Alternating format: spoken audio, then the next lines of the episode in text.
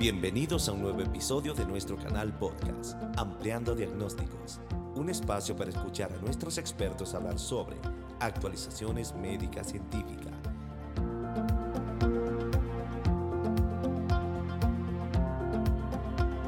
Estimados colegas, reciban un cordial saludo. En esta oportunidad tengo el agrado de presentarles a la doctora Cecilia Orellana, quien es neuróloga, especialista en medicina del sueño y actualmente es la presidenta de la Sociedad del Sueño de Uruguay. El día de hoy conversaremos acerca de la importancia del buen dormir. Le doy la bienvenida a la doctora Orellana para que nos pueda comentar acerca de este tema. Doctora Orellana, ¿el buen dormir qué es? ¿Por qué es tan importante dormir bien? Muchas gracias por invitarme a este podcast para hablar de un tema tan frecuente en medicina y tan importante al mismo tiempo. El buen dormir. Eh, por empezar, dormir ocupa su función fisiológica humana, que ocupa un 30% aproximadamente de nuestra vida como adultos. O sea que imagínense la importancia fisiológica de algo que nos lleva, de una función que nos implica tanto tiempo en nuestra vida. Por supuesto, los niños duermen todavía más tiempo pero en el adulto es aproximadamente un 30% del tiempo. Eh, ¿Por qué el buen dormir? Eh, ¿Y qué es el buen dormir? El buen dormir, en realidad, es al dormir bien, un sueño saludable tiene tres componentes principales. Uno de ellos es la cantidad de sueños, el número de horas de sueño eh, cumplidas. El número de horas de sueño en realidad sigue una curva de Gauss, es decir, hay un promedio de horas de sueño en adultos, hablamos, eh, los horarios en niños eh, o en personas mayores a veces son un poco diferentes, pero hablamos de adultos entre 25 y 65, 70 años, en la cual se considera que un promedio de 7 a 8 horas es lo normal. Digo 7 a 8 porque hay personas que necesitan 7 y media u 8 u 8 y media. Es decir, eh, el, nada es absolutamente estricto, sino que esto, como en toda función biológica, tenemos un desvío estándar, con lo cual hay personas que de repente pueden necesitar 6 eh, horas 45 de sueño y sentirse muy bien durante el día. Y otras personas pueden necesitar 8 horas y media y si duermen 7 se sienten mal. Y no significa que sea anormal, sino simplemente que cada cual tiene dentro de estas este, normativas, digamos, unas necesidades ligeramente diferentes. ¿sí? Eh, por, por, lo tanto, la cantidad es importante. Lo segundo es la calidad. La calidad va a si el sueño es reparador o no. Es decir, a la otra mañana cuando nos despertamos nos sentimos bien, nos sentimos reparados, que hemos pasado una buena noche, que estamos descansados, podemos cumplir con nuestras funciones de forma adecuada durante el día. Eso significa que tuvimos una buena calidad de sueño, además de la cantidad, porque podemos tener una cantidad adecuada de sueño pero la calidad no será adecuada, por ejemplo, porque se fragmentó, es decir, hubo muchos despertares provocados por múltiples motivos, entre otras pueden ser por patologías de sueño. ¿sí? Entonces, íbamos en el segundo componente, que es la calidad, y el tercer componente es la oportunidad de dormir. ¿A qué llamamos oportunidad de dormir? Es a que tengamos las condiciones para mantener este sueño saludable, es decir, que el lugar donde dormimos sea silencioso, confortable, que eh, no nos estén despertando constantemente por algún tipo de motivo, por ejemplo, personas que viven en lugares muy ruidosos, eh, personas que, por ejemplo, muchas veces pasa con las mujeres, con nosotras cuando tenemos hijos pequeños, que lloran o están enfermos o que a veces hay que levantarse a amamantar, eso nos fragmenta el sueño también. Eh, en general lo que se considera como oportunidad es la posibilidad de dormir durante ese número de horas que necesitamos de forma adecuada. Así que esto es el sueño saludable. ¿Qué repercusiones y o consecuencias tiene el mal dormir? Bien, las repercusiones de dormir mal son múltiples. Vamos a empezar por eh, el cerebro, dado que soy neuróloga.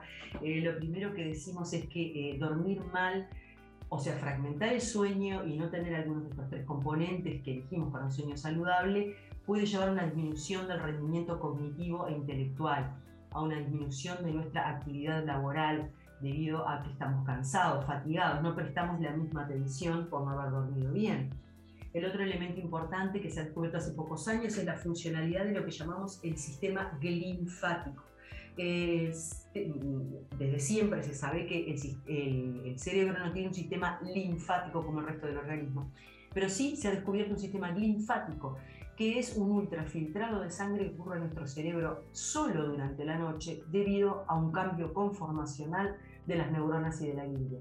En ese caso hay un ultrafiltrado que lo que hace es eliminar sustancias de desecho y se ha comprobado que se elimina, por ejemplo, parte del beta-amiloide, una proteína muy patológica para nuestro cerebro que a largo plazo puede producir Alzheimer, entre otros productos de desecho. O sea que es fundamental dormir para que se active el sistema linfático, para que, entre comillas, limpiemos nuestro cerebro en la noche y para poder mantener un rendimiento intelectual y cognitivo bueno durante el día. Pero además de esto, desde el punto de vista del humor, de la psiquiatría, por ejemplo, cuando dormimos mal estamos irritables, estamos fatigados. Muchas personas pueden experimentar depresión, que en realidad no es depresión, sino simplemente fatiga. No pueden hacer, hacer frente a las labores que tienen que hacer durante el día debido a esta fatiga importante ocasionada por el mal sueño. Algunas personas eh, que duermen mal experimentan también somnolencia diurna, eh, dependiendo un poco de cuál es la causa del mal dormir. ¿sí? Las personas con insomnio habitualmente no tienen tanta somnolencia, sino que lo que tienen es fatiga, no quieren hacer sus actividades porque están muy cansados, ya sea cognitivamente o físicamente. El otro elemento es que la depresión se acompaña muchas veces, muy frecuentemente, de trastornos del sueño. Eh, y entonces también puede ser causada por este, un mal dormir. Desde el punto de vista endocrinológico, dormir mal acarrea obesidad e intolerancia a la glucosa. Desde el punto de vista cardiovascular, se ha visto también que puede aumentar la hipertensión arterial o ser una causa de hipertensión arterial descompensada, aquellas que a pesar de que están tomando múltiples fármacos, no se compensa de forma adecuada. Y el otro elemento que también puede provocar es este, ataques cerebrovasculares, justamente. En nuestro país acabamos de hacer un estudio en el Hospital Maciel, el hospital en el cual trabajo, en el servicio de neurología, eh, viendo, comparando personas sanas con personas que sufrieron ACV y se ve que de forma significativa estas personas presentaban insomnio y síndrome de apnea del sueño. O sea que ya esto está avalado por múltiples estudios internacionales en los cuales dormir mal puede estar acarreando estas enfermedades cardiovasculares. Y finalmente, no, no the last but not the least, digamos, no lo menos importante, es la calidad de vida. Cuando dormimos mal de día, no nos sentimos suficientemente eh, adecuados como para disfrutar de nuestra vida. O sea que eh, dormir mal, en definitiva, no nos ayuda ni tampoco para mantener una buena calidad de vida. ¿Cuáles son los principales problemas que presentamos o que se puede presentar al dormir? Bien, las patologías de sueño más frecuentes, eh, entre las más frecuentes de todas está el insomnio. El insomnio es extremadamente frecuente en la población general.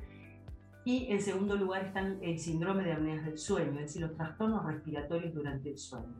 Luego hay una serie de otros este, trastornos, entre los cuales están los trastornos de hipersomnolencia durante el día, eh, parasomnias, eh, que son eventos puntuales que ocurren durante el sueño, como el sonambulismo, las pesadillas, eh, y otros trastornos como los movimientos, trastornos del movimiento durante la noche, ya sean los movimientos periódicos de miembros u otros. Esos son los principales. El más frecuente es el insomnio.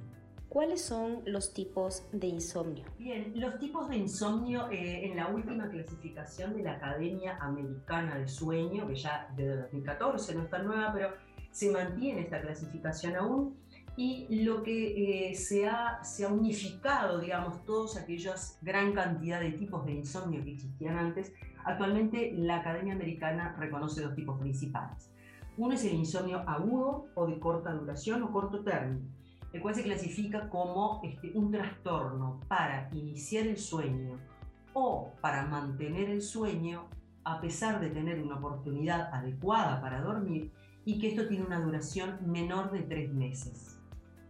Y todo lo demás es insomnio crónico, es decir, la misma dificultad, ya sea para iniciar el sueño o para mantenerlo o despertares precoces, que está durando más de tres meses y más de tres días por semana.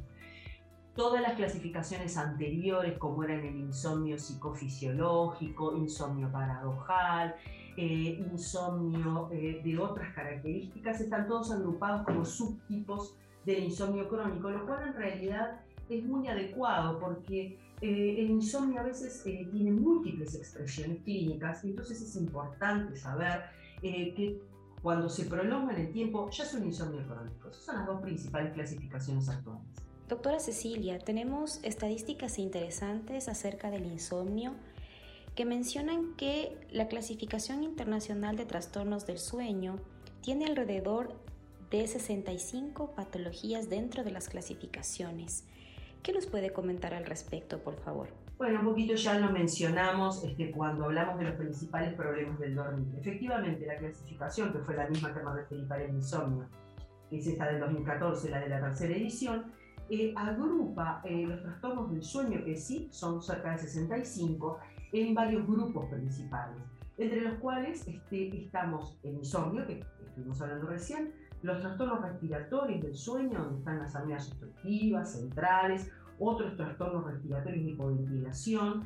Después tenemos los trastornos de hipersomnolencia, como decíamos, donde incluimos la narcolepsia, las hipersomnias, el síndrome de Klein los trastornos del ritmo circadiano, muy importantes, ya sea el retardo de fase, el avance de fase, que también son varias fases. Estos son los grupos grandes, ¿no? Lo que estoy mencionando. Dentro de cada grupo existen 4, 5 a 6, en algunos casos más, este, subclasificaciones de distintas enfermedades dentro de ese grupo importante. El otro grupo, como decía, las parasomnias, ya sean las parasomnias no REM, ya habíamos mencionado el sonambulismo, los este, despertares confusionales, este, y otras parasomnias REM, como las pesadillas, el trastorno de conducta en REM, eh, y luego los trastornos del movimiento durante el sueño, ya sea el síndrome de las piernas inquietas, que actualmente también eh, se le ha modificado el nombre, se llama enfermedad de Willis-Ekbom, en honor a las personas que lo describieron, los movimientos periódicos de miembros inferiores y otros trastornos del movimiento en la noche. Y eh, también están como, digamos, un apéndice todos aquellos trastornos del sueño relacionados a trastornos neurológicos por ejemplo, el insomnio fatal familiar, que es una enfermedad priónica, eh, trastornos del sueño orientados a la epilepsia, eh, laringoespasmo, a cefaleas, a trastornos eh, por reflujo gastroesofágico. Actualmente se consideran como un apéndice relacionado a trastornos médicos o neurológicos. Y esos allí entran, digamos, en, esas, en esos grupos grandes entran otras patologías que finalmente eh, son muchas, 65. Asimismo, doctora, tenemos otro dato importante relacionado al contexto que hoy en día estamos viviendo y es el siguiente. Se dice que la prevalencia del insomnio varía de entre el 4 al 30% dependiendo del diseño de los estudios epidemiológicos realizados. ¿Qué nos puede comentar al respecto? Bueno, si el insomnio es una de las patologías más frecuentes en la práctica clínica, lamentablemente es un poco infravalorada, es decir, si vamos al médico general o al internista o si vamos por una consulta cualquiera, rara vez nos pregunta el médico espontáneamente cómo dormimos, siendo que es sumamente importante como vimos para toda nuestra funcionalidad. Esto ocurre en casi todos los países, ha sido una larga lucha de las distintas asociaciones de sueño lograr que fueran reconocidas las patologías y que se eh, interrogaran más a fondo. Eh, efectivamente el insomnio es la más frecuente, eh, las características de cada uno de los estudios ya sea que lo hayan hecho con polisomnografía, es decir, un estudio especial de sueño, que fueran solo cuestionarios, dependiendo también de la edad de las personas que respondían al cuestionario. Es ahí que hay, y de las poblaciones encuestadas, es ahí que hay grandes diferencias en la prevalencia. De todas maneras, a medida que pase el tiempo y ahora, en, justamente en nuestra época de pandemia y pospandemia, el insomnio ha trepado eh, exponencialmente. Eh, está relacionado muchas veces con los cambios de vida y también con nuestros propios hábitos de vida el aumento. ¿Por qué? ¿Por qué? Porque básicamente la tecnología eh, y la luz eléctrica hace que podamos estar alertas y recibiendo constantemente estímulos para nuestro cerebro que no favorecen el sueño, sino que al revés, favorecen la vigilia. Entonces, este, todo esto hace que el insomnio sea muy prevalente. ¿Cómo identificar o abordar al paciente que sufre de insomnio? Bien, lo primero es este, em, preguntarle cómo duerme, que ya está diagnosticado, si ya está diagnosticado, entonces este, llegar al diagnóstico no solo duermo mal, sino ver todas las características que acompañan al insomnio. El insomnio tiene eh, tres elementos principales, se llaman las tres P del insomnio, uno es el factor predisponente. Algo nos predispone al insomnio. Habitualmente es eh, algo genético. Es cierto que la genética es importante, es una genética multifactorial, pero muchas veces en mujeres donde es más frecuente el insomnio, cierto que a través se hereda a través de las madres, en las mamás heredamos a nuestras hijas una cierta predisposición genética, lo cual no es una marca, ¿no? La epigenética, es decir, lo que hacemos después en nuestro estilo de vida, puede modificar esto. Pero, como decíamos, este, la genética juega, un rol y esto es un factor, factor predisponente. Luego tenemos los factores precipitantes, es decir, alguna persona que genéticamente estaba predispuesta a un insomnio, resulta que después se queda con el celular hasta las 3 de la mañana, trabaja mucho, es muy estresada, y entonces cuando quiere dormir a otra hora, no lo puede hacer. Tiene un insomnio de inicio, un insomnio de conciliación. Ese es un factor precipitante debido a un estrés, por ejemplo, o un duelo. Este, tuvo algún problema, un fallecimiento de un familiar, o se enfrentó a un trastorno, eh, lo despidieron del trabajo, eh, tuvo algún problema con su esposo, su esposa. Este es el factor precipitante que hace que sobre una base predisponente genética y con malos hábitos de sueño se genere un insomnio importante.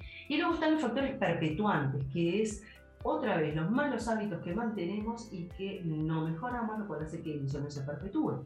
También se puede perpetuar por la automedicación. Las personas que, en lugar de concurrir al médico para ver cómo se puede mejorar el insomnio, toman o alguna medicación que tiene algún vecino, un amigo, el esposo, la esposa, este, y se automedican, con lo cual se genera luego, eh, probablemente la, la medicación no es adecuada para esa persona, entonces se genera una dependencia a veces de medicaciones, lo cual perpetúa el insomnio. Así que ese es un poco el abordaje, ver los factores precipitantes, eh, los factores perpetuantes para tratar de corregirlos, porque los que ya fueron eh, predisponentes y la genética no la vamos a cambiar, pero sí podemos cambiar lo que sucedió en el medio. ¿Y cómo lo abordamos? Primero un interrogatorio, que es muy importante saber todos estos factores para poderlos corregir. Segundo es también ver si no tiene otra patología de sueño asociada. De repente es una persona con sobrepeso que ronca de noche y que tiene mucha somnolencia diurna. Y además tiene el insomnio. En ese caso lo que hay que ver es qué es lo que sucede durante la noche haciendo algún estudio especializado. Específicamente hay varios tipos de estudios, los más completos se llaman, la más completa de los estudios se llama polisomnografía completa, valga la redundancia, en la cual lo que estamos registrando son múltiples variables biológicas. El electroencefalograma, el electrooculograma, la respiración eh, con un transducer eh, que como una cánula nasal, eh, electromiogramas también de mentón, electrocardiograma, movimientos torácicos y abdominales que son para ver los movimientos este, diafragmáticos también y poder con esto determinar la respiración de la persona, la oximetría nocturna, y eh, también movimientos de miembros inferiores, con todo lo cual eh, estos sensores colocados durante una noche en general se hacen en un laboratorio de sueño y esta polisomnografía aparte es este, vigilada o controlada por un técnico especializado. Esto nos permite obtener la información más precisa y más completa sobre el sueño de esa persona en esa noche. Por otra parte, hay estudios parciales que son sumamente útiles, por ejemplo, si lo único que sospechamos es un trastorno respiratorio del sueño. Podemos hacer una poligrafía cardiorrespiratoria en la cual lo que estamos registrando es solamente el flujo nasal o nasobucal, el general nasal, eh, los movimientos torácicos y eh, la oximetría. En ese caso, con todo esto podemos de todas maneras saber si la persona tiene apneas del sueño y esto nos puede permitir em, eh, enfocar una terapéutica sin necesidad de otros estudios. Si tenemos una alta sospecha clínica, pero la poligrafía cardiorrespiratoria no fue positiva, eh, podemos hacer una polisomnografía completa que nos informará más sobre el tema. Y actualmente eh, hay una serie de estudios mucho más restringidos este, con otros este, sensores puntuales, ya sea en el dedo, ahora hay uno nuevo que se llama HPAT, este, en la cual se puede obtener también tonometría digital, una serie de elementos eh, del sueño, sobre todo se puede obtener la parte em, a través de algoritmos y demás, la parte respiratoria, saber si esta persona tiene la oximetría alterada durante el sueño. Eh, también hay, obviamente, oximetrías aisladas que se pueden hacer. Solo la oximetría es, eh, digamos, un estudio bastante impreciso. Puede aproximarnos, pero no podemos eh, ni aventurar un diagnóstico ni hacer ninguna terapéutica solo con una oximetría. Eh, también hay eh, otros eh, dispositivos que son mm, más pequeños. Hay uno que se llama actígrafo, como una especie de reloj, en el cual lo que tiene son acelerómetros en tres direcciones, que lo que hace, es, y también tienen un, un, sensor lumínico, que lo que hace es poder ver cuando esta persona duerme o cuando está en movimiento a través de estos acelerómetros. Y nos permite, por ejemplo, una evaluación muy buena de algunos tipos de insomnio y sobre todo de los trastornos de ritmo circadiano. Así que un poco vemos al paciente que nos relata un insomnio en general, vemos qué otras patologías asociadas tiene, que debemos corregir, si tiene otras patologías de sueño y en el caso de que se presente algo más, planteamos algún estudio eh, que pensamos que puede servir para ampliar el diagnóstico del paciente. Finalmente, ¿Qué recomendaciones o consejos nos puede brindar, por favor? Bueno, para los pacientes con insomnio yo creo que el consejo principal es que consulten y no se automediquen. Es decir, que, eh, nosotros como médicos recordemos preguntarle al paciente cómo duerme, simplemente con esa pregunta, cómo duerme, nos podemos acercarnos a saber si tiene una patología de sueño o un insomnio y en base a esto hacer las recomendaciones. Básicamente, si es un insomnio en el cual no sospechamos otra patología asociada, es importante ver el estilo de vida del paciente y, explicarle más bien lo que llamamos consejos de sueño saludable o normas de higiene del sueño, en el cual son, este, digamos, eh, cambios en el estilo de vida, evitar las pantallas durante una hora antes de dormir, evitar el estrés antes de dormir, mantener una rutina de sueño con horarios regulares, tanto para acostarse como para levantarse, son muy conocidas y están en toda la bibliografía las, las pautas de higiene del sueño, que no han cambiado. En cuanto a tratamientos, más allá de las pautas de higiene, están los otros dos pilares del tratamiento, siendo el primero las, las, normas de higiene del sueño, el segundo pilar es el pilar farmacológico, allí hay que elegir la droga o el fármaco más apropiado para el paciente, teniendo en consideración una serie de elementos, patologías asociadas, su edad y sobre todo ver que estos fármacos este, puedan permitirle a la persona mantener una vida adecuada durante el día. Porque no es solamente dormir bien, sino también sobre todo la repercusión diurna que tiene, no solamente el insomnio, sino a veces los fármacos que se dan para el insomnio, que tienen vidas medias prolongadas y que de repente no son lo más adecuado porque generan este, otra serie de síntomas como efectos colaterales que no es lo que deseamos. Así que entonces la farmacología durante un tiempo determinado, adecuado al paciente, con el fármaco más apropiado. Y después también está actualmente en Estados Unidos y también en nuestro país, y lo estamos haciendo, eh, y en casi todos los países que, que se dedican a, a, tratar los, los, trastornos del sueño, está lo que llamamos somnología comportamental en español, o CBTI, Cognitive Behavioral Therapy for Insomnia, en inglés, en lo cual son eh, determinadas eh, técnicas, herramientas que son enseñadas por psicólogos y en las cuales no es una terapia, son herramientas para poder disminuir el estrés y sentirnos mejor para poder comenzar el sueño. Muchísimas gracias, doctora Orellana, por la emisión de este podcast que nos ayuda a comprender cómo el insomnio puede afectar a nuestros pacientes, más aún en este nuevo contexto de la pandemia.